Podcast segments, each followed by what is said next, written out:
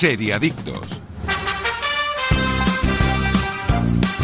Buenos días, bienvenidos eh, seriadictos y seriadictas y bienvenidos a vuestra cita semanal con el universo de las series aquí en Radio Marca, episodio 26 de la quinta temporada. Yo soy Tony Martínez, ya me he equivocado la entrada y eso es fantástico, es una maravilla porque lo hace natural, ¿a que sí, Aida González? Es maravilloso. ¿Cómo estás? Muy bien, ¿y tú cómo estás? Pues fantástico, aquí con vosotros, con los especialistas más especiales del mundo de las series. Ya os he presentado a Aida González, Daniel Burón. ¿Qué tal, Buenos chicos? días. ¿Cómo estáis? No, ahí, ¿Eh? hoy vengo preparado para el ¿Sí? programa, ¿eh? Sí, sí. Ah, bueno, claro, vienes con el látigo, ¿eh? Muy Claro. bien, muy bien. Iskandar, ¿a ti el rollo látigo te, te gusta también o no?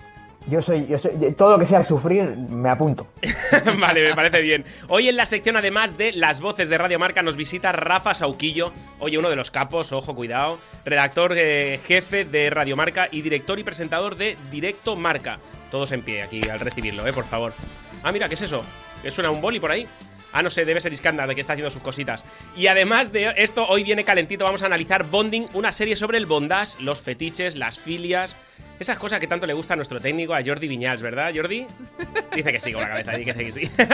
Eh, y además que lleva el control como nadie de todas las situaciones la invitada que vamos a tener hoy. Como la serie es picante, hemos decidido hablar con Mistress Nereida, que es una dominatrix, una ama, para que nos explique un poquito, además ha visto la serie, para que nos explique un poquito, bueno, pues si es real lo que hemos visto, si, si tiene mucha parte de ficción, un poquito para que nos dé esos detallitos de la serie que nosotros no conocemos. Y ahora sí, ahora sí, hasta aquí, arranca Seriadictos. En Botemanía tenemos bingo, tenemos casino, tenemos slots, tenemos ruleta, tenemos premios. Solo faltas tú. Vente y tendremos de todo. Botemanía, te toca jugar. Regístrate en botemanía.es y llévate 10 euros gratis para jugar. Solo mayores de 18 años, ingreso mínimo de 10 euros para retirar ganancias. Válido hasta mayo de 2021. Juega con responsabilidad. Estás escuchando Seriadictos con Aida González, Tony Martínez, Daniel Burón y Iskandar Hamawi. Fosprin Plus, un complemento energético 100% natural de Soria Natural. Fosprin Plus, con vitaminas C, B12 y B5 que ayudan a disminuir el cansancio y la fatiga. De venta en herbolarios para farmacias y tiendas especializadas. Soria Natural, expertos en cuidarte. Seriadictos, el programa de radio para los que dicen que no ven la tele. ¿Pero qué hace esta gente aquí? Bienvenida al hierro. Nada es tan frágil como la verdad. Hierro. Nuevo episodio cada viernes de la serie más vista en Movistar Plus.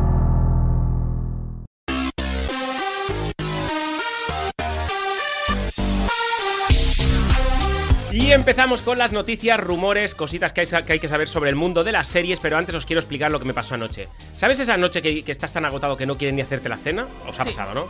Siempre. Bueno, pues eh, ¿sabéis qué hice? Fui a la nevera a por un oikos de Danone. Natural. De estos naturales solo, ¿eh? Que no es el tiene- que más me gusta a mí, ¿eh? Es el que más te Sí. gusta. Es que me acordé de ti porque tiene esa cremosidad que hace que pongas la mente en blanco, pero me acordé de ti porque le puse un poquito de miel y unas nueces. Y eso yo la semana pasada sé que lo dijiste. espectacular. Es que es un sí, sí, escándalo. sí, sí. Con frutos del bosque. Pruébalos la próxima vez. Con También, del también. Esa es la próxima, ¿eh? Esa es la próxima. Bueno, pues sí, sí, eso. Que cené dos oicos de Danone y además hice lo que me dijo Daniel Burón, eh, los oicos naturales y le puse miel con unas nueces por encima para volverse loco. Y además eh, nosotros nos volvemos locos con los oicos de Danone y ponemos la mente en blanco con las noticias de la semana. Daniel Burón, Tim Burton resucita a Miércoles Adams en una serie para Netflix. Se trata del nuevo proyecto del aclamado director, quien se embarca en la producción de un spin-off de ocho episodios centrados en el famoso personaje, según ha anunciado la plataforma.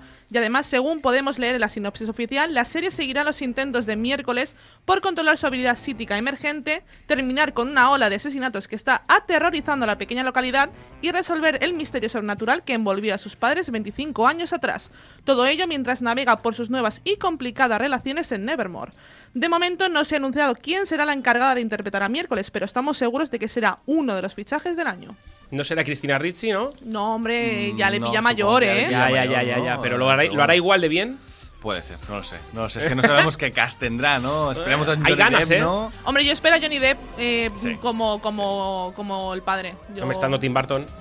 Es que Estaría aparte, raro, ¿no? y aparte yo creo que también sería una forma de como un homenaje a Johnny Depp con todo lo que ha pasado, el despido que tuvo de Animales Fantásticos y dónde encontrarlos, que todo este problema que tuvo. Hmm. Yo creo que sería una forma también como de entre comillas premiarle, de decir, bueno, mira, lo estás pasando mal, vamos a darte este este empujoncito y a ver cómo. Y a ver. Se vende su villa francesa, Johnny Depp. Sí, Eh, ¿por cuánto Ah, lo pues sabemos? mira, hacemos No bote. sé cuántos millones, 23 millones Poco de me euros parece. o algo Ha- así. hacemos ¿eh? bote, ¿no? Y lo- Pero- la compramos No nosotros. sé yo, Iskandar, igual que, que está por ahí arriba, igual tiene algo más de pasta que nosotros.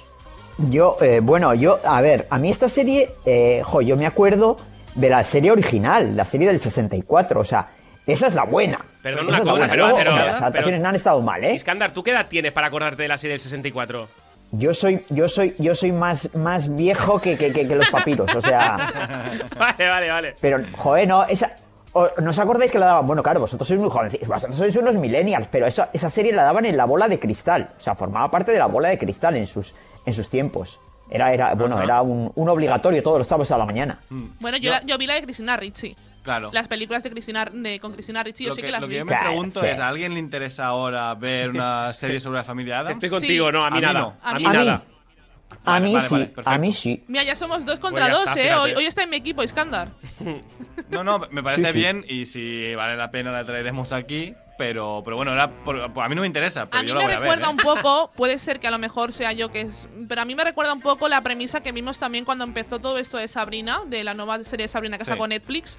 Es un poco esta misma premisa, creo yo, en el sentido de que mm, chica que empieza a descubrir sus poderes, eh, relaciones en el pueblo, todo relacionado con lo, oscu- con lo oscuro, con el terror, entre comillas. Yo creo que me recuerda un poco también esta, a esta premisa. Esperemos que no le pase lo mismo que a Sabrina, que la cancelaron y con una No. muy mala última temporada. Bueno, pero supongo que será el tono Pero la familia, Burton, ¿no? la, O la sea, fa- la familia Adams ah, no, tenía un tono de comedia y un tono irónico muy, muy, muy, o sea, un tono ácido que a mí me, me, me- me molaba mucho. eh. O sea, yo creo que irá por ahí. Bueno, y Barton con el Seguirá sello la- de Tim premisa original. Correcto, además Mm. con el sello de Tim Burton, o sea, no, no va a faltar eso. Yo creo que Hombre, claro, respetará claro, mucho claro. el producto original. Al menos Barton es, es que además es su Sí. rollo. O sea, es que está. Está es en su- hombre está en su salsa. su- Está, su- eh, claro, su carrera va alrededor de, de este rollo, básicamente. Pero ¿no? miércoles Adams, que descubra un asesino en serie, también es como. Puede ser más macabra ella que el, que el propio asesino.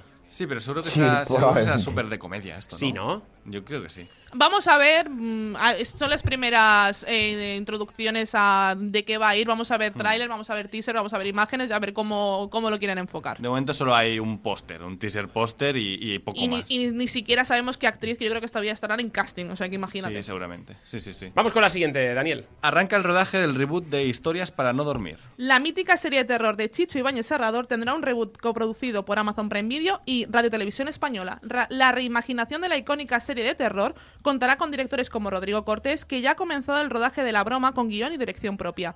Además, reunirá a tres grandes actores, Eduard Fernández, Natalie Poza y Raúl Arevalo, en un triángulo de personajes poco edificantes dispuestos a traicionarse entre sí en cuanto su interés personal así lo requiera. A Cortés le seguirán directores de la talla de Rodrigo Sorogoyen, Paco Plaza y Paula Ortiz, encargados de dirigir el resto de los cuatro episodios que conformarán el formato. ¿Qué os parece Yo tengo, mucha- yo tengo muchas ganas. Jo. Muchísimas ganas. Sí, ¿no? Has- mira, has dicho, has dicho Cortés, Sorogoyen, Eduard Fernández, Raúl Arevalo. Paco Es que Plaza. a mí dame lo que sea. O sea, me Sí, apunto, sí, sí, me yo apunto, sí, sí. estoy con Me Iskandar, ¿eh? apunto. ¿Qué, qué, qué? Sí, sí, o sea, ¿qué me van a contar? Eh, la historia de un gasolinero también, me apunto. O sea, Sí, no, Y además lo con las me es igual, me es igual lo que me y cuentes. A esto ¿no? le sumas las historias de Chicho Ibáñez Serrador en su Claro, momento, claro. Que es una, de hecho, las tenéis disponibles en la, en la carta de Radio Televisión Española y en YouTube también las tenéis eh, las historias de Chicho Ibáñez Serrador y a pesar de que pueden parecer un poco añejas y Hombre, son ma- 66. exacto, o sea, son y hay algunas más actuales. Pero yo creo que vale mucho la pena ver el terror que se hacía en, la, en, en esa, en esos años aquí en España. Y aparte que es un grande. O sea, Chicho Ibáñez Serrador es un grande. Yo las tengo en DVD, esas. ¿En serio? Sí, sí, sí, sí, las tengo todas en DVD. Es verdad, porque a mi padre era fan absoluto de esa y fue uno de los regalos que yo le hice en su momento. Sí, sí, sí. Qué genial. Es muy guay. Esa es nuestra Twilight Zone. O sea, Sí, para, sí, para sí. entendernos es, es nuestra Twilight Zone. Espero que salga mejor que la Twilight Zone Ay, de, mío. Jordan Peele. De ¿eh? Jordan Peele, madre mía. Que Chicho Ibáñez Serrador no era español, lo sabíais, ¿eh? Era uruguayo, nació no, en era Montevideo. uruguayo. Uruguayo, Sí, sí, sí, pero es sí. como lo tenemos un referente del, del cine y de las series españolas. Ni y, idea, ¿eh? Y realmente no es español. No, Ahí- no era ahí- español. ahí Pero bueno, pillado, ¿vosotros ¿eh? dónde vivís? ¿En qué, en qué país vivís? Bueno, a ver, O sea, son cositas ¿No conocéis la historia de la televisión? Son, de- son detalles. No te- Ay, lo que no tenemos mía. es tu edad, Discandar. No, pero está la serie de verdad que vale mucho la pena y si la queréis revisionar ahora, de verdad que es increíble y que os invito a hacerlo. A pesar de eso que pueda parecer añeja, vale mucho la pena y el terror es muy es muy muy guay. Y lo, lo mejor es que no es un anuncio a vamos a hacerlo, no, no, es que ya, ya están rodando. Ya Uy, está qué ganas. De hecho, ya hay imágenes del rodaje, ya las tenéis disponibles también en algunos portales y de verdad que vale mucho, mucho la pena verla. Sí, sí, yo- yo- a mí ya me tenían, yo, yo como Iskandar, a mí con Cortés ya me tenían. está. A partir de allí Y todo Bueno. A mí, a mí yo tengo que decir que Sorogoyen ya me tenían, pero es que a mí Paco Plaza También. mm, Rey que es una de mis sagas favoritas y a pesar de esas de esa cuarta película un poco trambólica, pero me- a mí ya me tenían con Paco Plaza porque es un director que me gusta mucho. Venga, vamos con la siguiente noticia, Bill. JJ Abrams estrena una serie en HBO, una nueva versión de Constantine con un protagonista negro. La productora del aclamado cine hasta a cargo del desarrollo de la ficción junto a Warner Media ya ha fichado al guionista y novelista británico Guy Bolton para encargarse de la adaptación mientras su objetivo es fichar a un actor negro para encargar al personaje principal. Pocos detalles se conocen del proyecto, pero Deathline adelanta que el famoso detective experto en ciencias ocultas estará presentado como un joven londinense en la serie, así que quizás es seguro suponer que la intención del equipo es comenzar prácticamente de cero con el personaje, una figura que ciertamente tiene mucho recorrido en el cómic. Mientras JJ Abrams y su productora Bad Robot siguen en auténtica ebullición por la serie de precuela de El Resplandor, Overlook, como proyecto más destacado. A ver, chicos, ¿esto ver, os chicos. interesa mucho o...? o- O la puedes destripar, ¿no? O No, sea, la- a, ver, a mí sí me gusta mucho. Yo es que soy bastante fan de Hellblazer, que es el, el cómic original de donde sale el personaje de Constantine, ¿no? Y, y, a ver, Con esa buenísima película de, De de Keanu Reeves. Reeves, ¿eh? yo estoy bastante Wow. en contra. La película Pero- me parece muy buena peli, pero muy mala adaptación. O sea, al final es de estos productos Pero que funcionan solo, pero no es, no es Constantine, para nada. Es un Oye, que el purista. anuncio venga acompañado de una nota que diga el actor va a ser negro. ¿Sabes ¿a por qué, Iskandar? A ser políticamente correcto. ¿Sabes por qué Iskandar? Y eso es lo que a mí no me gusta. Eh, Constantine tiene que ser un irlandés rubio, punky, del Londres de los 70. O sea, eh, la raíz de El, el Constantine. personaje es eso, ¿vale? Vale. Porque realmente que es un, Pues, un hombre. se han separado bastante. Claro, realmente que es un hombre de 40 años que tiene todos los cánceres del mundo prácticamente por beber, fumar sin parar. Entonces, a mí si no me hacen eso, no creo que me guste. O sea, ya, ya estoy en contra, ¿eh? Pero y el hecho de que sea negro, ¿qué cambia? Si, O sea, si puede me hacen. negro con que- cáncer, claro, o sea, si, no, no, si me lo hacen punky. joven y punky en Londres, lo acepto. Pero como no sea el tío pasado de vueltas que vivió lo que vivió y tiene lo que tiene porque vivió lo que vivió, ya no me gusta, porque no es el personaje. JJ Abrams eh, también era el productor de la serie que hablábamos la semana pasada, Lovecraft. Hmm. Y también tenía un poquito, hablasteis un poquito sobre lo mismo. Sí, sobre pero este ahí tema estaba de. Jordan Peele, que es el auténtico Bueno, pero él, es- manipulador, pero él ¿no? estaba De- ahí detrás sí, también. Sí, que estaba ahí detrás. sí, y, sí, y sí. comentasteis un poquito lo mismo que ha dicho Iskandar, de por qué los protagonistas tienen que ser eh, negros en Bueno, este en caso. esa serie estaba justificada, Eh, en sí, esta pero- no. Vale, vale, vale. En esta, Es que JJ Abrams es, es- es- fundamentalmente es un inversor de pasta. O Sí, sea, sí. Quiero decir, que el que el que él avale una serie a mí no me ofrece ninguna garantía de que la serie luego vaya a ser. Es más, a mí me ofrece antigarantías, porque todo lo que ha hecho últimamente, desde, el- desde Star Trek, o sea, a partir de Star Trek, para mí todo mal. No hay nada que haya hecho bien. todo mal. Oye, enrajamos a No, no, JJ yo Abrams. A JJ Abrams se llamó Geta Abrams. Es el Ojo. vendedor de humo más grande del mundo después de Zack Snyder. Viene Y Geta mira que Abrams. Zack ¿no? Snyder está Sí, sí, a sí, unos sí. niveles que, bueno, ya lo estamos viendo con la Liga de la Justicia, está en unos niveles que es estratosférico. Recordemos, JJ Da- Abrams afirmando que el líder Snoke de Star Wars no sería nunca el emperador. y ¡uh, Afirmándolo. sorpresa, Dani. en la última- ¡ay! ¡Ostras! ¿no? Es que de verdad. Acabamos de perder un oyente. JJ Abrams ya no nos escucha. No, y Jordi no-. Jor- Jordi Viñas se ha levantado y se ha ido también. Dice que no está de acuerdo. corta el micro, corta el micro, Yo, Daniel. si me, si me escucha JJ Abrams, me voy de aquí. No quiero que me escuche. De hecho, es una, una de esas cosa- personas que si me encuentro por la calle seguramente le acabe pegando. A ver, un No momentito. broma. JJ Abrams, Oh, buenos bueno. días. Good morning. Decías, Aida. Yo creo que lo que más me, me interesa de, de esta no- de esta noticia es lo del resplandor. Sí. Pero a mí me da miedo a su vez. Pero es que la, la- o sea, Doctor Sueño está tan bien hecha y, y con tanto cariño eh, esa, eh, esa película que me da mucho miedo encontrarme con una precuela que sea peor que la Claro. película que yo vi de, del Resplandor y que la película que yo he visto de Doctor Sueño. A eso, a eso me refiero. Que me da miedo que sea peor, que sea muy, o sea, mucho peor. Bueno, en teoría tiene que ir sobre el, El cuando, primer- cuando construyen el hotel encima de las tumbas de los indios, ¿no? y el Claro. primer y el, yo creo que también tendrían que tocar el tema de el, el primer guarda que mató a su familia. Claro, no sé qué. en- en- claro, eso va a, va a ocurrir más tarde, entonces no sé hasta qué punto. Pero bueno, yo tienen mi voto de con el resplandor. Con la de, de- con la de Constantine ya no tanto porque yo también soy muy fan de estos cómics y mm, a mí me tienen un poco Claro, ¿no? de Y, y no es porque, o sea, al final buscan, realmente no buscan actor negro, por lo que yo he leído, buscan un actor del, del, cari- bueno, del tipo eh, Riz Ahmed, que es este actor indio, realmente, que es, que es británico además. Si es británico y es Riz Ahmed, bueno, me va a molestar más o menos, pero si es joven y es punky, vale, perfecto. Y si es viejo y ha sido punky, perfecto. Pero lo Joven importante es que Iwan haya McGregor. pasado por donde ha pasado, realmente. Uy, Iwan McGregor, qué Iwan grande. McGregor, ¿eh? Qué Venga, va. Iwan McGregor que me haga Obi-Wan de momento y que no me haga nada más. Vamos con la siguiente. Eh, Marvel anuncia Reunidos, la nueva docuserie detrás del UCM. Marvel y Disney han anunciado oficialmente el estreno de Reunidos, una serie documental que explorará la creación y producción de las nuevas series y películas del universo cinematográfico de Marvel. Reunidos, así se hizo Bruja Escarlata y Visión, se estrenará unos días después de la conclusión de la serie. En este primer especial podremos ver a los actores principales Elizabeth Olsen y Paul Bettany junto al equipo creativo detallando experiencia y los secretos del rodaje. Este formato también explorará producciones como Falcon y el Soldado de Invierno y Loki con contenidos extra y también exclusivos del rodaje. También podremos ver a Scarlett Johansson y Jeremy Renner hablar sobre el origen de la película Black Widow. El primer capítulo de Reunidos se estrenará el próximo 19 de marzo en Disney Plus. Allá hay fecha y todo, ¿eh? Bien, ¿no? Bien. Sí. A ver, son los extras del DVD de las series de Disney Plus. Y te han colocado una serie, pero muy rica. Claro, claro, claro. Y te Sí, han sí, sí, te la ¿eh? han clavado, Y pero cada, y entera. cada episodio cuando salga un producto nuevo. Pero Y- me parece bien, ¿no? Porque al final, si tienes Disney Plus y no quieres comprarte Sí. todos los Blu-rays, los DVDs, pues tienes estos extras ahí. a- Reunidos puestos, tiene ¿no? nombre de peli de Antena 3 de mediodía chunga, ¿eh? Sí, a mí, a mí no o sea, mola claro, mucho el nombre, no, es mola- que no, no llama la atención. En inglés se llama Assemble, que, que Assembled, que es re- Vengadores Reunidos, ¿no? Pero aquí en español pues suena, Y queda suena como chunguillo. suena. Montado, pero, tiene, sí. pero tiene rollo Scarlett Ensamblado, Johansson verla, sí. sobre Sí. todo a Scarlett, para mí, a Scarlett Johansson verla detrás allí, ver cómo gestiona todo, un poquito, eso sí que tiene rollete. A ver, Bueno, a mí a ver, todos, a mí todos. Elizabeth Olsen y, Que es que y tú no has Paul visto Bettany, WandaVision aún. Aún no te has enamorado No. de Elizabeth Olsen. No. Yo ya Vale, estoy a enamorada de ella. Yo estoy muy enamorada. Y Skandar seguro que también.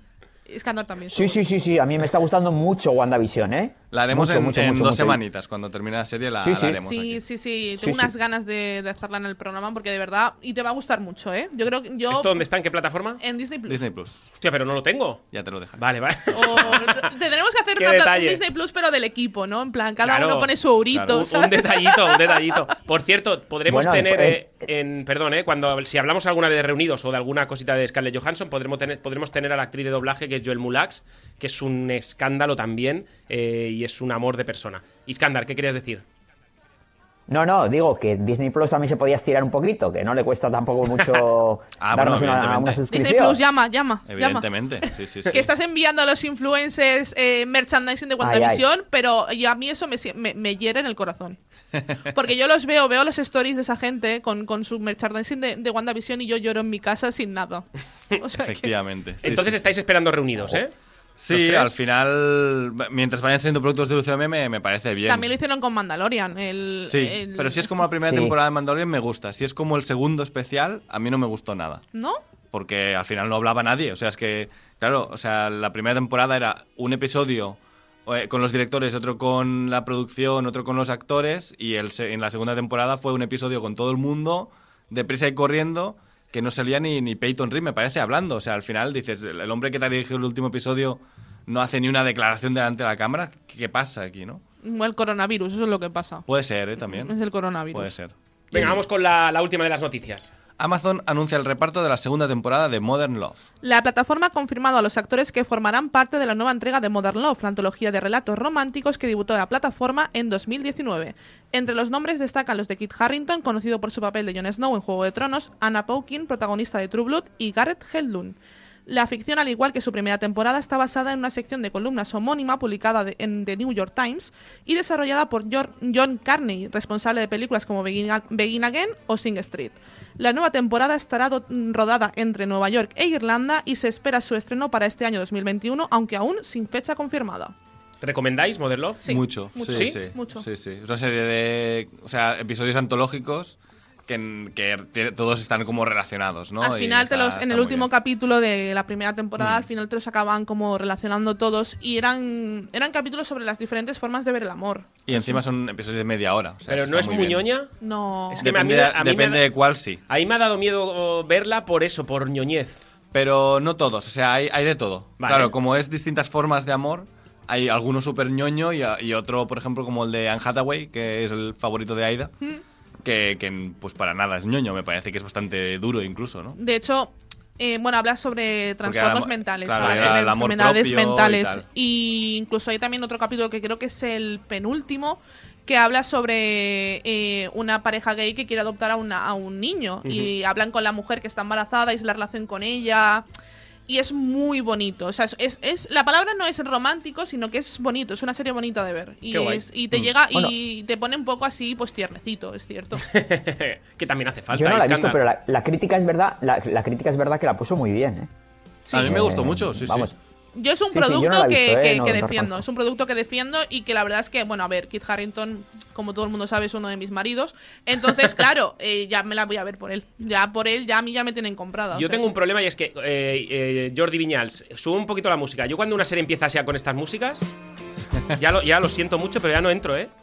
Te lo juro, cuando empiezan así... Es una serie que empieza ñoña, pero me parece que el segundo ya no lo es. Es como, claro, que tienes de cal y de arena todo el rato, ¿eh? Vale, vale, vale. Pero vale, yo vale. creo que te va a gustar el producto en general. Además, Vale. los episodios son súper cortos, son de media hora, me Sí, parece. Eso está guay, eso es lo mejor de Sí, la serie, a lo sí, mejor. sí, sí. ¿no? Sí. Como Bueno. con Bonding, ¿no? Que tiene el- que la, la mejor parte, que luego la si fueran comentaremos. episodios de una hora, yo criticaría la duración seguramente. Vale. Pero al vértelos así tan rápido, mm, se pasaba rápido, se pasaba bien. Sí, y aparte sí. la intro de esta, aparte de poner esta canción, es como un, un collage de diferentes imágenes de parejas, de relaciones, de pa- es, es bonito. Es que yo creo que por eso no la he puesto, te lo juro. Yo creo que como yo le pasará a mucha gente que cuando ven así pareja y tal y Sí, esta el póster no ayuda tampoco, ¿eh? Yo Es como de me, me bajo del barco, de verdad, no lo, siento, no lo no, No, pues yo no sí me la subo. recomiendo. Yo ¿eh? Esta la es, es de. Amazon, es original de Sí. Amazon y está en Amazon Prime. Soy un tío frío a lo mejor. Iskandar, ¿tú qué crees? No, tú, tú eres como yo, o sea que Hombre, yo, yo tampoco soy muy fan de, de- este tipo de, de series, pero bueno, se le puede dar una oportunidad. Al, al ser historias independientes y cortitas, pues bueno, ves una, si te gusta, pues más o menos sigues y si no, pues bueno, lo dejas y ya está. claro que sí. Sí, pues hasta aquí las novedades, no tenemos nada más, ¿no? No, no, nada y más. nos vamos ahora a analizar Bonding, una serie de fetiches, pero sabéis vosotros cuál es mi fetiche, ¿no? Lo sabéis, claro que lo sabéis. el oikos. Los oicos de Danone, que es lo que a mí me alegra la vida, descubrir uno en mi mochila y esperar a que acabe el programa para poner la mente en blanco, igual que ha hecho Iskandar viendo la serie que vamos a analizar, os lo aseguro, ha puesto la mente en blanco y cuando llega ese momento del día que te tumbas en el sofá, pijama por dentro de los calcetines que sabéis que me encanta y riñones bien cubiertos, abres tu oicos de Danone, ¿qué sabor? El que queráis, ¿qué sabor? Yo el de manzana al horno. Stracciatella, ¿eh? Oh, manzana al horno, qué espectáculo. es verdad, es que están todos buenos. Da igual, porque todos están espectaculares. Y ahora continúa Serie Adictos y ponemos la mente en blanco y hablamos de bonding. En Botemanía tenemos bingo, tenemos casino, tenemos slots, tenemos ruleta, tenemos premios. Solo faltas tú. Vente y tendremos de todo. Botemanía, te toca jugar. Regístrate en botemanía.es y llévate 10 euros gratis para jugar. Solo mayores de 18 años, ingreso mínimo de 10 euros para retirar ganancias. Válido hasta mayo de 2021. Juega con responsabilidad. Estás escuchando Seriadictos con Tony Martínez, Aida González, Daniel Burón y Iskandar Hamawi. ¿Pero qué hace esta gente aquí? Bienvenida al hierro. Nada es tan frágil como la verdad. Hierro. Nuevo episodio cada viernes de la serie más vista en Movistar Plus. Seriadictos, el programa de radio para los que dicen que no ven la tele. Fosprin Plus, un complemento energético 100% natural de Soria Natural. Fosprin Plus, con vitaminas C, B12 y B5 que ayudan a disminuir el cansancio y la fatiga. De venta en herbolarios para farmacias y tiendas especializadas. Soria Natural, expertos en cuidarte. Me dijiste que eras operadora de emergencias. Sí, te mentí. Proporciono fantasías todo el día. Lo único que necesito es a alguien que me ayude a limpiar un poco y que me proteja, como hacía Kevin Costner con Whitney Houston. A Kevin Costner se lo cargan al final de la peli. ¿Confías en mí? ¿Qué me ofreces? Todos piensan que el arte de dominar es algo sexual, pero es librarse de la vergüenza. Continuamos en Seriadictos y esto que habéis escuchado es el tráiler de Bonding, la serie de Netflix con dos temporaditas, la que vamos a analizar ahora, de 7 y 8 capítulos respectivamente, capítulos de 15-20 minutos. Eh, yo, para mí el momento justo, para mí el tiempo justo, de, sobre Sí. todo de esta serie. Pero vamos a analizarla. Eh, ¿Qué os pareció la serie? Así, a, a rasgos generales. Pues a mí me ha gustado. ¿Sí? Y lo tengo que. Y sé- No me lo esperaba. Y de hecho, y de hecho eh, incluso en Twitter, cuando, cuando dijimos que íbamos a hacer la serie y tal, la gente dijo, ay, no aguanté el primer capítulo, ay, a mí no me gustó, no sé qué. Pues yo. mm, es cierto que es una serie muy liviana, que, no, que es que tampoco tiene pretensión de nada más. Y yo la veo como eso, como una serie pues que me la pongo y me divierte y me entretiene, no me saca carcajadas, pero que es una serie divertida de ver y que de verdad que yo me he encariñado con los personajes y que, que- que me ha gustado de Yo verdad. estoy con Aida casi. O sea, yo empecé, Yo que también, no me ¿eh? gustó. Yo, de hecho, la vi cuando se estrenó la primera temporada, me la puse en el móvil un día desayunando y tal, y dije, no es para mí. Ya no, ya no pasé el primer episodio. Y ahora para el programa la he visto y estoy casi con Aida. No, no me ha gustado tanto, pero me ha gustado. Antes de que Iskandar raje, os voy a poner en situación. Tiff es una dominatrix y busca a alguien que le ayude. Esa persona no es otra que Pete, su mejor amigo gay, que empieza por ayudante, pero poquito a poco pues va tomando las riendas, nunca mejor dicho, de ese mundo bondage y comienza a convertirse en otro dominatrix, igual que eh, su compañera Tiff. Es correcto, es así la serie, así es como arranca, así es como sigue. Tenemos ya... Iskandar, tú que quieres rajarla, ¿no? No, mira, yo, yo simplemente, para que los oyentes se hagan una idea, las, las y los oyentes se hagan una idea de lo que es la serie, es un queso fresco desnatado de marca blanca. Hostia, qué rico, con un poquito No de aceite y orégano. A nada. No, sabe a nada. Claro, si no le echas aceite y orégano, no sabe a nada. Pues eso es la serie. Bonding es eso. Ya. Es verdad, tiene razón, no, no le Yo- falta razón, Yo es ¿eh? que estoy un poco en medio, yo Sí, estoy en medio, o sea, me ha gustado, no me ha disgustado tanto como a Iskandar, pero tampoco creo que sea tan, tan, No, no. tan sosa. Pero si el queso, pero si el queso, el queso ese no, no, no, no te produce mal sabor, pero es que no sabe a nada. El- el- es que para los oyentes ¿eh? de Seriadictos, es que hubo un momento, un momento en, el, en el grupo de WhatsApp que tenemos creado que Iskandar comenzó a rajar él solo, comenzó a decir mensaje tras mensaje rajadas sobre Bonding. Bueno, y además estuvimos hablando de Iskandar y yo antes de que entre Rafa, porque a lo mejor me, Sí. va, me va a coger la analogía, pero hay otra serie de Netflix que se llama, se llama Love, que nos encanta a Rafa y a mí. A mí también me encanta. Y me parece Love mal, o sea, es como Love, pero no está tan bien hecha como Love. Pero es que Love es una maravilla. El Rafa que hablas es Rafa Velázquez, que está aquí con nosotros, eh, redactor de podcast Segundo Desayuno. Y está aquí, buenos días. Hola, buenos días, ¿qué tal? Un placer tenerte por ¿Qué aquí en Seriadictos. Bueno, te dejo con Dani Burón, ¿eh? que es tu compañero. O sea, Muchas gracias, muchas gracias. ¿qué te ha parecido Eh, Bonding? Cuéntanos. Ah, pues a mí me ha gustado mucho. O sea, creo que soy uno de los principales defensores de esta serie. Y ahora que escuché Iskandar, pues, pues nada, vamos a checar un poquito. Pero, pero bueno, está guay, está guay. A ver, yo, te- yo tengo que decir que la he visto por, por Rafa. O sea, Rafa me la vendió a mí realmente.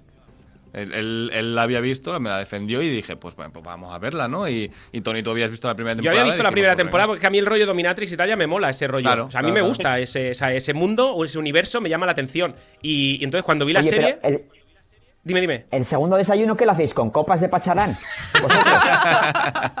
A veces sí. ¿Qué es, lo que, el tema. ¿Qué es lo que más te ha gustado de la serie, Rafa?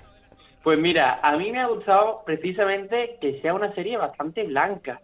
O sea, creo que es una serie que eh, desde lo técnico y desde su lenguaje visual te invita mucho a, a sentir lo que tienes que sentir en cada momento según lo que ella quiere que sientas. De hecho, hay un momento muy muy chulo de primera y segunda temporada y es que eh, la serie tiene eh, una gama de colores eh, muy variada y súper chula y según los personajes se utilizan unos y otros y en la segunda temporada hay un cambio de, de roles en los personajes y que intercambian los colores, porque ella en la primera es más con colores rojos y tal, y él eh, va siempre vestido con colores azules y tonos eh, tonos fríos incluso en su cuarto, y en la segunda temporada cambia esto radicalmente.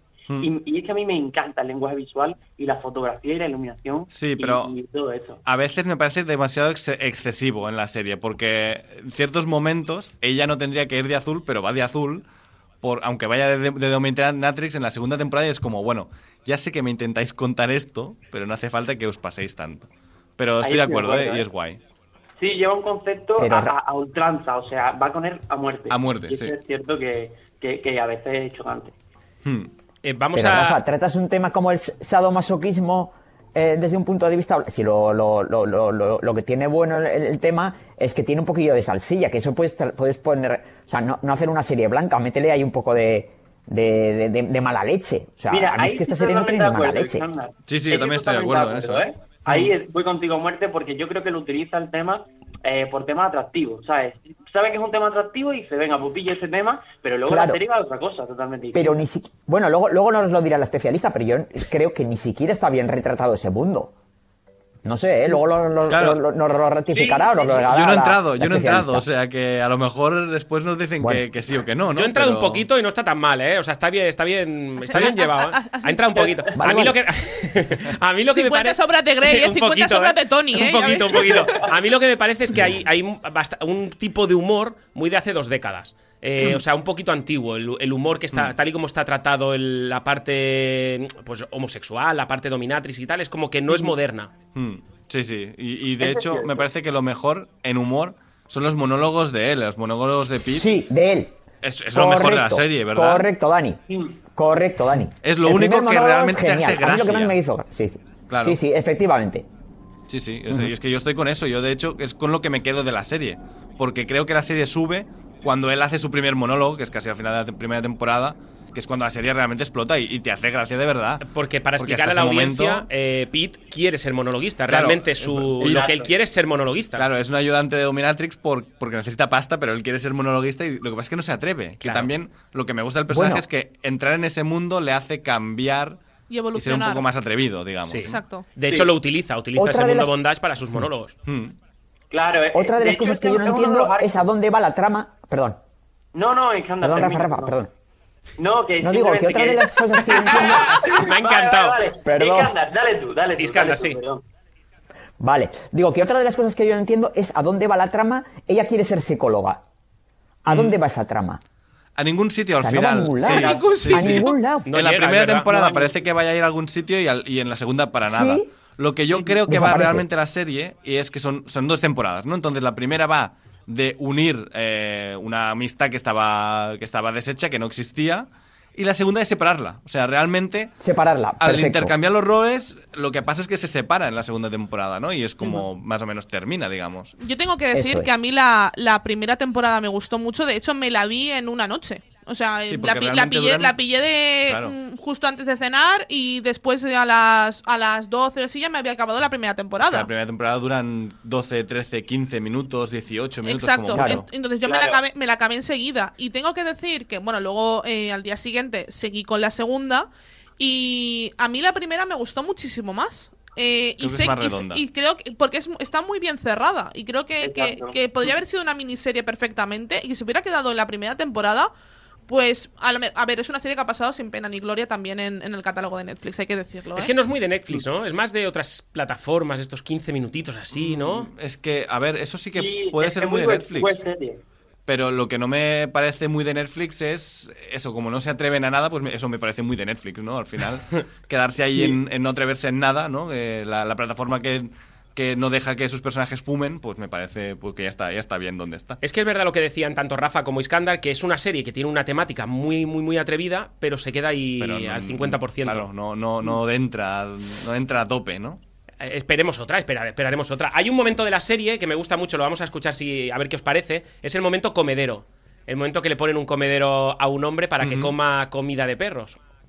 Sujeta esto. La dueña del perro es la que tiene la comida. Querías ser la más poderosa de la sala y ya lo eres. Mira cómo juegan. Si quieres divertirte, deja el comedero en el suelo. El poder es una responsabilidad, no un privilegio, May. Ya no llevas el collar. Cuando lo asimiles, podrás darle de comer. Quieto. Cómete la comida. Esto es un momento muy potente de la serie, pero está tratado como muy blanco, demasiado blanco. Demasiado de risas. Demasiado o sea, blanco. Muy, muy, de humor, ¿no? O sea, Sí. le, le da un enfoque muy humorístico. hmm. Yo estoy de acuerdo de que la, la parte Dominatrix se trata demasiado desde el punto de Claro. de, de la comedia. Le falta morbo Claro. a la serie. A mí, a mí el momento que me gusta, el que me gusta es cuando eh, el, que- el que es masoca con cuando le hacen gastos con su tarjeta de crédito. Ay, es maravilloso. Eso me Sí. parece muy, muy. El- Sí, sí, sí, me parece muy original. El sumiso financiero. Sumiso financiero, Tenemos ese momento, Iskandar. Parece que me has leído el pensamiento. Tenemos ese momento. Vamos a escucharlo. Pues ese me mola. Vuestra misión será ocuparos de mi personal. ¿Qué personal? Su personal sumiso. ¿Hay algún domidiccionario que me vais prestar? Sumiso financiero. Le da placer que una dominatrix controle sus ingresos.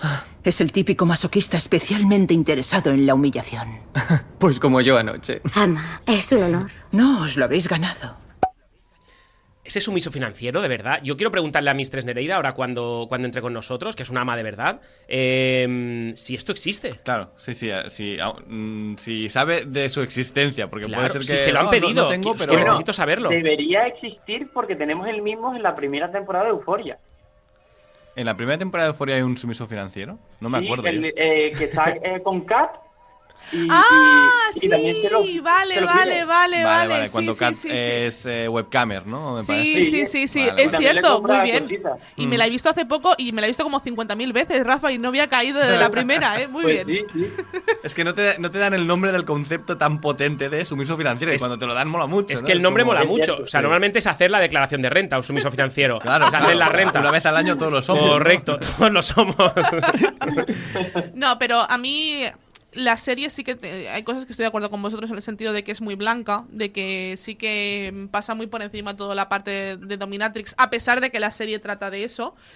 Pero yo creo que es una serie que realmente eh, tienes que ir sin pretensiones. O sea, el problema también hay veces que vamos con algunas ideas preconcebidas en, en- Sí. en nuestra cabeza y es una serie que tienes que disfrutarla, dejarte como entrar en ella, entrar en los personajes y conocerlos un poco, porque a mí lo que me- más me gana de esta serie son los dos protagonistas. A mí ella, sobre todo. Ella me Ah, gusta pues mucho. A mí Sí, él se me queda flojísimo. A mí él me gusta mucho. cuando ya, A mí cuando me ya gusta hace mucho, risa, o sea, cuando ya hace comedia, pero antes también le, no le soporto. No, o sea, no lo aguantas, ¿eh? Es, Es el típico, además, Claro. colega que le dices, ay, ayúdame a limpiar esto y te lo ensucia más, ¿no? Y te pone más nervioso y dices, Qué "Tío, te- rabia da, Te ¿eh? quiero matar, o sea, y encima me estás robando el curro y no me avisas, ¿no? Es, es un mal colega, el, el ¿no? señor, el señor que le gusta a los pingüinos. Eh, eh, por ejemplo. Buah, buah. es muy Pero bueno. Es que a mí, a mí los personajes primarios es, es que no me interesan. Ni los No. protagonistas ni los secundarios, que no me interesa ninguno. Hombre, el secundario ese, el, el primer sumiso al que secuestran, también es bastante gracioso. Que después Ay, acaba es- siendo. Eh, Humorista. encanta, ¿eh? Sí. Le y adoro. Rolf, Rolf también es buenísimo. Rolf tío, que- es buenísimo, que- el sumiso. sí, Rolf. el que Rolf es limpia, ¿no? igual el único que me. Sí, Eh, sí, por sí. cierto, ¿alguien conoce Es a un Rolf me- para tenerlo en casa? Quiero tener la casa limpia. O sea, yo quiero un Rolf en mi vida. Te- deberías, deberías saber si buscas a alguien que, que te lo haga, porque es Te maravilloso. ¿eh? Ese señor es maravilloso. Y el compañero de piso y el compañero de piso de Pete. Sí, sí. Es, es, eh, que acaba siendo eh, Gogón en una discoteca gay. O sea, puede ser tan maravilloso ese personaje. También, o sea, quiero decir, tiene unos secundarios que van saliendo y que no se aprovechan mucho de la escena, que no, que no le roba protagonismo ni a ella ni a él. Y creo que quedan muy bien y que es como un reparto coral de secundarios que quedan muy bien en escena. Y sinceramente a mí eso es una de las cosas que más me potencia la serie. Pero si aún los eh, protagonistas se quedan muy blancos, ostras, pues que por lo menos los secundarios sean potentes, potentes, es decir, que sean incorrectos. Pero es que tampoco es que Tampoco digamos que las tramas sean muy, muy, muy incorrectas. ¿Y sabéis qué pasa? Hemos empezado que nos ha gustado y la estamos rajando, ¿eh? Al final, como Bueno, a ver, eh, o sea, está bien porque te la ves muy bien y se, se puede ver bien. Pero hay una cosa aquí que, de Netflix que me cabrea mucho. Si tú te pones encima de la serie, te va a salir la Tiff, la protagonista, y te va a decir, bueno, tienes no sé cuántos segundos para entrar en la serie porque esto es muy fuerte y tal, como avisando de que eh, esto es para adultos, ¿no? Y al final dice, bueno, para adultos, pero lo Te puede queda un ver. poco bluff, ¿no? Lo puede ver mi primo de 12 años, ¿me Sí, es entiendes? O sea, no, no, no hay Sí, nada. yo creo que, que sí, que es un fallo de, de planteamiento, ¿no? Y Sí. de concepto, porque al final buscas contar cosas muy concretas y lo del rollo Miatis, eso es atraer al público y al final se queda en ninguna parte. Entonces Hmm. entiendo que también un tema de expectativa, la serie puede bajar muchísimo. Oye, para adultos es eh, la persona que tenemos al teléfono. Esto sí que es para adultos. Yo estoy muy emocionado, estoy muy, muy contento. Vamos a hablar con Mistress Nereida. Diré, ¿por qué está contento? Porque esta Mistress Nereida, con quien vamos a hablar, esta, esta mujer, es eh, Dominatrix, es ama. Buenos días, Mistress Nereida. Hola, buenos días. Oye, ¿qué tal? ¿Cómo estás? Bueno, bien, bien, mira, eh, a gusto hablando con vosotros. Bueno, muy bien, el gusto es nuestro, desde luego. La, la serie la has visto, es correcto, ¿no? Sí, sí, sí, la he Vale. visto entera. Eh, ¿Tu valoración te ha gustado? La verdad es que incluso esta segunda temporada me ha gustado más que la primera, la verdad. Vale. ¿Se ajusta realmente un poquito al mundo Dominatrix, realmente, o no? Bueno, es que básicamente diría que esta segunda temporada se ajusta un poco más a la realidad que la primera. Y aparte creo que el concepto que le han querido dar es distinto, ¿no? En la primera era como mucho hacer humor sobre prácticas, ¿no? Sí. Y en la segunda, eh, pues creo que han indagado más hacia adentro. Ha perdido un poco el- ese humor fácil, pero, pero creo que ha ganado en cuanto a la argumentación, eh, porque es más realista y aparte, pues, eh, como más humana. Comentábamos antes una figura que aparecía en la serie que era el sumiso financiero. ¿Te, te has encontrado tú con algún caso de este tipo o no? Sí, sí, sí, existen. Sí. Lo que pasa es que, claro, o sea, Es que me parece increíble. O sea, me Iskander pare- subiendo de Sí, dos sí, a puntos también, a serie. Sí, perfecto. me parece. Cuéntanos, cuéntanos, porfa. Claro, lo que pasa es que creo que se tiene un poco distorsionada la figura del sumiso financiero. O sea, al final no deja de ser que eh, las prácticas que, que, que utiliza de humillación y de sometimiento pasan por el dinero, pero, pero no significa que tú vayas a tener el poder de todo el dinero. Cada uno tiene un tipo de juego, pero siempre se tienen que establecer unos límites y, bueno, como, como unos parámetros para que todos estemos a gusto. O sea, no se trata de, de joderle la vida. claro, no, no. Es que Claro. la serie prácticamente Entonces- te da la tarjeta y tú te gastas lo que quieres. Y ¿no? destrózamelo. Claro, o no, sea, no tiene el, mucho sentido. el- el tema está en que allí eh, te, te plasman un tipo de sumiso financiero, ¿no? Una persona que tiene eh, ciertos, pues bueno, ciertos límites pactados con, con Amamía en ese, en este caso, ¿no? Entonces, claro, no sabemos tampoco, porque no nos lo explican, qué es lo que han pactado previamente. Mm. Eh, sabemos lo que le explica Amamía, eh, eh, Amamira a, A ti. Sí, a ti. a Tiff, sí. Sí. y, y todo eso, pero claro, hay muchas cosas que, como pasa en el BDSM en general, la, ge- la gente no sabe qué es lo que hay detrás, ¿no? Como detrás de escenarios, que es esa conversación previa que es fundamental, ¿no? Para, para establecer cuáles son los límites. Oye, pues mira, yo te doy mi tarjeta y mi, y mi fantasía es que tú te vayas a gastar todo el dinero, pero mm, sepamos que los límites son, yo qué sé, dos mil dólares. O, o qué haces, ¿no? Bueno, a ver, lo digo porque en esa escena Sí. pues parece que es bastante cantidad, Mm. pero, pero tampoco es lo habitual. Normalmente lo que haces es pues que te explique un poco su situación financiera, qué es lo que la fantasía que tiene, porque también hay muchos tipos de sumisos financieros, no sé, incluso hay gente que, que, que su fetiche es ir a un cajero y que básicamente le obligues a sacar dinero para ti, por ejemplo. Maravilla, maravilla. Es que me encanta, me encantan estos temas, mía. de verdad, ¿eh? Ay. El- también es importante claro. saber si antes ha llamado al banco para poner el límite en 300 euros del gasto del día. A mí eso es interesante, claro. A ver, se trata de que el juego sea seguro y de que tengas la confianza en esa persona como para, para, para saber que, que no se va a aprovechar de esto, ¿no? Yo, por ejemplo, en cuanto a eh, BDSM financiero, lo que más hago es lo que se llama consensual blackmail, que básicamente es pues eh, recrear como si estuviera eh, pues bueno amenazando o chantajeando a la persona para que me dé dinero.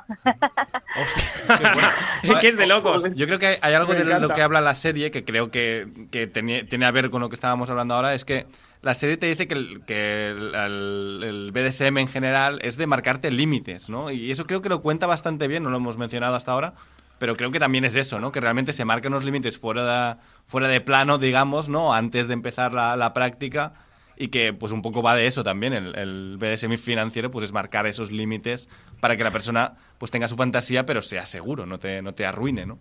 Claro, claro, o sea, es que eso es fundamental en el BDSM y la verdad es que creo que es algo que se tendría que implementar en general en las relaciones. O sea, creo que la gente habla demasiado poco. Yo lo noté en cuanto entré poco a poco en el BDSM antes de profesionalizarme, que ya lo vivía de forma personal. Eh, lo veía, decía, ostras, ¿cómo puede ser que aquí se hable tanto, no? De, o sea, por ejemplo, algo tan sencillo como que en un, en un establecimiento donde pues, eh, se hagan este tipo de prácticas, eh, puedes ir básicamente desnudo si, si quieres y nadie te va a hacer nada si previamente no has hablado con esa persona sobre que quieres hacer algo en concreto, ¿sabes? Y eso es algo que tú te irías a una discoteca y sería imposible, al menos Sí, siendo total. mujer. No hay ese respeto. Vamos, No, no, a mí de verdad te lo digo que me cuesta mucho ir a discotecas y sitios de estos desde que vivo esta, esta sexualidad de esta forma, porque ese respeto no existe y me parece que es algo que fuera de- del BDSM se tendría que vivir también. Ahí en la primera temporada un momento donde vemos a una mujer eh, ir a buscar a una dominatrix, en este caso a Tiff, eh, para, para su marido. Esto es más que habitual, entiendo que es una práctica más que habitual. Bueno, a ver, lo, lo habitual es que vengan los maridos solos. pero, pero sí que es una cosa que me gusta mucho, la verdad, cuando parejas hablan entre ellos y ven que a lo mejor tienen una necesidad, uno de ellos o los dos, y no saben muy bien cómo hacerlo y entonces me piden ayuda. Y a mí eso me encanta, porque es como un momento muy íntimo, ¿no? Entre en la pareja. Creo que en la serie no se ve tanto, pero, pero vivido de forma real, te puedo asegurar que es súper bonito. A mí es como de- del, del tipo de juego que más me gusta, cuando vienen parejas y me dejan entrar en, en su intimidad, en ese momento tan suyo, donde notas ese amor que se procesan el uno al otro y que tú participas en ello, ¿no? Entonces es, es muy bonito, la verdad. Y hay, y hay un punto que te quiero preguntar a ti más a nivel personal. ¿En qué momento decides profesionalizar esto? Es decir, ¿dónde, ¿cómo das ese paso de que esto sea un juego a decir, bueno, va a ser mi profesión? Bueno, es que se- al menos en mi caso se dio poco a poco, ¿no? Eh, me siento muy identificada con Tiff en muchas situaciones porque yo vine aquí a Barcelona para estudiar, entonces era era mi, mi, mi bueno mi cosa principal. Y yo ya vivía el BDSM de forma personal y bueno, pues eh, tengo una amiga que es domina profesional también. Entonces me dijo, oye, mira, es que necesito que, que, me ayudes con una sesión que, que tengo doble y que, bueno, pues básicamente mm, la otra persona no puede venir al final. Y la ayudé, la ayudé, eh, hice esa sesión, yo no era domina profesional en aquel momento y tenía, como creo que todo el mundo, muchísimos prejuicios hacia la dominación profesional o hacia el trabajo Sí. sexual en general. O sea, e- eres Steve prácticamente. Claro. Sí. Y el tema está en que, igual que le sucedió a ti, pues eh, yo, te- yo tuve también que pensar en si verdaderamente quería que esto fuese mi extra, si quería que, que lo principal fuesen mis estudios y lo secundario fuese la dominación profesional, como lo fue durante un tiempo. Y, pero bueno, llegó un momento en el que asumí que quería acabar mis estudios porque me gusta mucho estudiar, he hecho varias carreras, pero, pero, pero no quería dedicarme a ello. Es que estoy disfrutando muchísimo de mi trabajo. O sea, al final te dicen toda la vida eso de eh, trabaja de lo que disfrutes y nunca estarás trabajando, ¿no? Y, y era lo que me estaba pasando y como se suponía que no era un trabajo, ¿no? Que no es algo serio, que no es lo que te inculcan que tienes que tener como trabajo, pues eh, no no lo estaba no lo estaba disfrutando como tal y entonces llegó un momento en el que dije es que estoy estudiando esto lo otro lo de más allá y sencillamente me doy cuenta de que cuando acabe los estudios voy a seguir siendo domina profesional Oye, pues nos ha Oye. encantado. Dime, dime, Iskandar. No, yo simplemente quería hacer una pregunta. Eh, ¿Has vivido situaciones también en las que has tenido miedo o riesgo? ¿O te has sentido un poco eh, insegura o, no sé, de peligro, ver- diríamos, entre comillas? es ¿eh? que, La verdad es que se da poco, porque también tomas tus medidas de seguridad. O sea, es, es bastante certero eso que explican de que no puedes hacer las cosas como te da la gana, sino que hay una serie de protocolos pues que se han usado toda la vida y entonces pues eh, es mejor seguir usándolos, ¿no? Eh, sí que tuve una situación en un momento dado eh, que, que sí que fue un poquito desagradable, ¿no? De alguien que intentó, pues bueno, mm, eh, traspasar mis Eh, propios límites y bueno, pues eh, tuve que reaccionar como pues mm, plantándome ya en serio.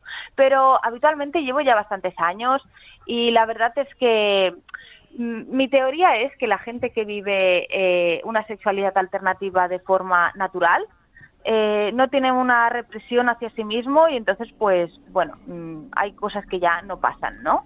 Y ah, yo hay una última pregunta, si no te importa, porque se trata en la serie el tema de las parejas dentro del Dominatrix, es decir, la pareja habitual, y se habla como que del sexo que es un poco más aburrido cuando pasas esa frontera del Dominatrix y tal. Eh, ¿Esto es correcto o no?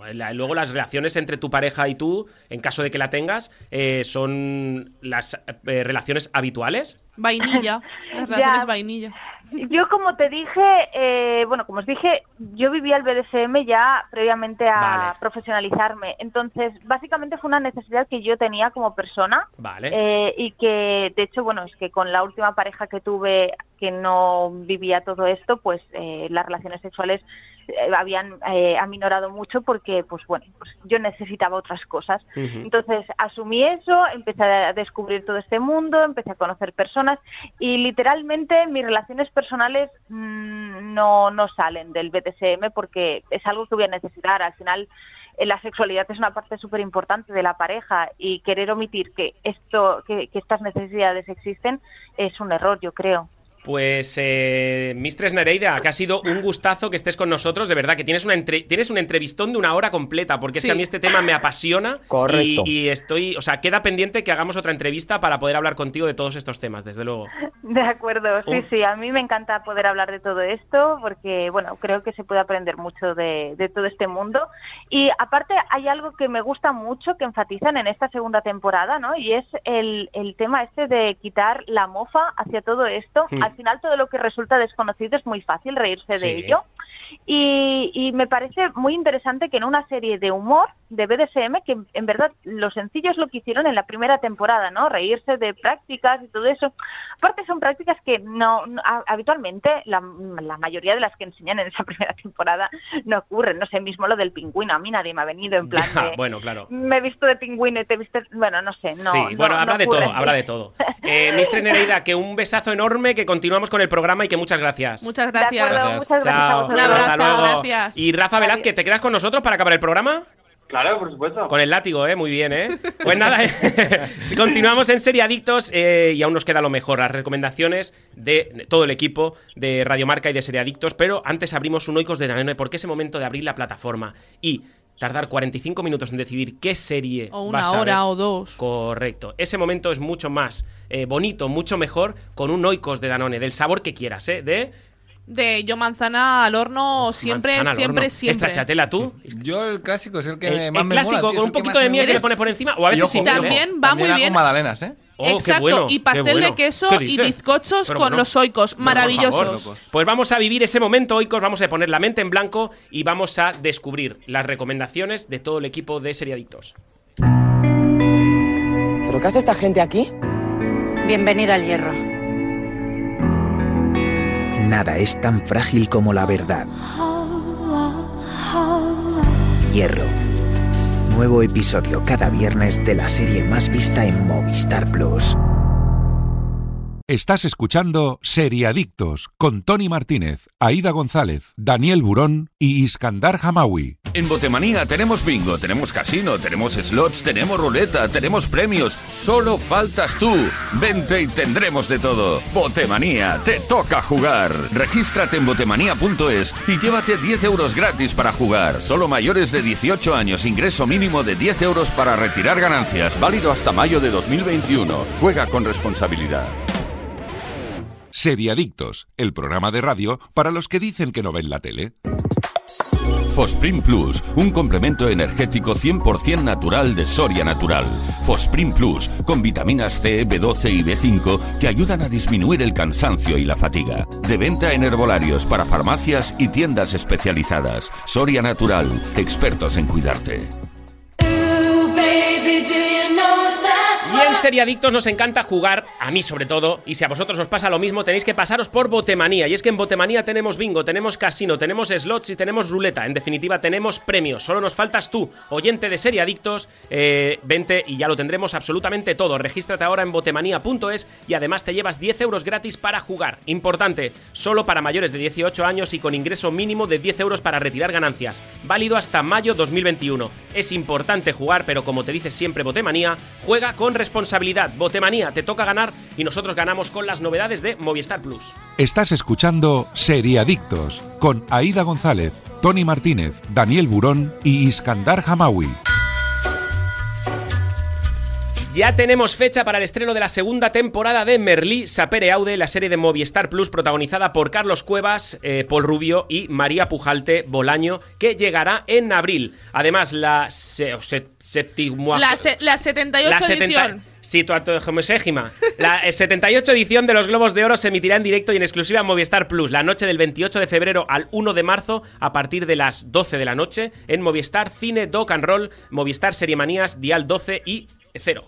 El canal 0. Con cinco nominaciones, la serie Sick Wreck eh, parte como gran favorita en comedia. Otros títulos destacados disponibles en Movistar Plus que también han recibido nominaciones son La Ley de Comi, Small Ox, Small Axe, perdón. Eh, más series que optan a premios son eh, Black Monday, Better Call Saul, Your Honor y El Pájaro Carpintero. Todas ellas disponibles bajo demanda. Y vamos ahora con series estrenadas en Movistar Plus que no te puedes perder. La primera. Hierro, temporada 2, una serie original de Movistar Plus ya disponible en episodio 3 bajo demanda. El thriller de investigación que presenta el nuevo caso de la jueza Candela Montes en la isla del Hierro. Fantasmas, la disparatada comedia británica se estrenó ayer viernes en Movistar Plus. Un grupo de fantasmas de diferentes épocas hará lo imposible por echar a los nuevos inquilinos de su mansión, una joven pareja que ha heredado la casa y quiere convertirla en hotel.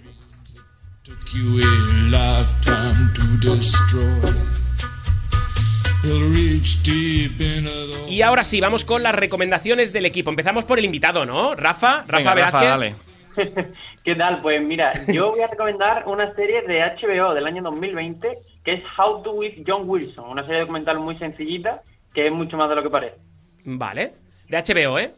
Aida, HBO. Gon- Aida González. Bueno, yo me voy a meter en un berenjenal ahora mismo Ojo. y voy a recomendar el primer episodio de la serie documental de Allen versus Farrow, que es una serie documental de Mia Farrow, el matrimonio de Mia Farrow y Wo- y Woody Allen, en el cual la hija de Mia explica pues estas supuestas eh, abusos que sufrió por parte de, de Woody Allen y analizará un poco todo este proceso y, y cómo ella lo vivió y cómo toda esta denuncia que hubo en su día en el 92, en el cual él salió a hacer unas declaraciones en las cuales Pues me interesa, ¿eh? decía que era todo mentira. A mí me recuerda un poco al documental que hubo de, de, de Michael Jackson, el de Neverland, que mm, yo creo que es un poco de ese estilo, ¿no? La protagonista explicando algo sin realmente unas pruebas, eh, Sí, entre sin comillas. contrastar nada. Exacto, Mm. simplemente es una historia, se está contando una historia. Ya Woody Allen ha salido diciendo que son todo patrañas y mentiras, así que bueno, eh, ya solo por la polémica a mí ya me tienen comprada.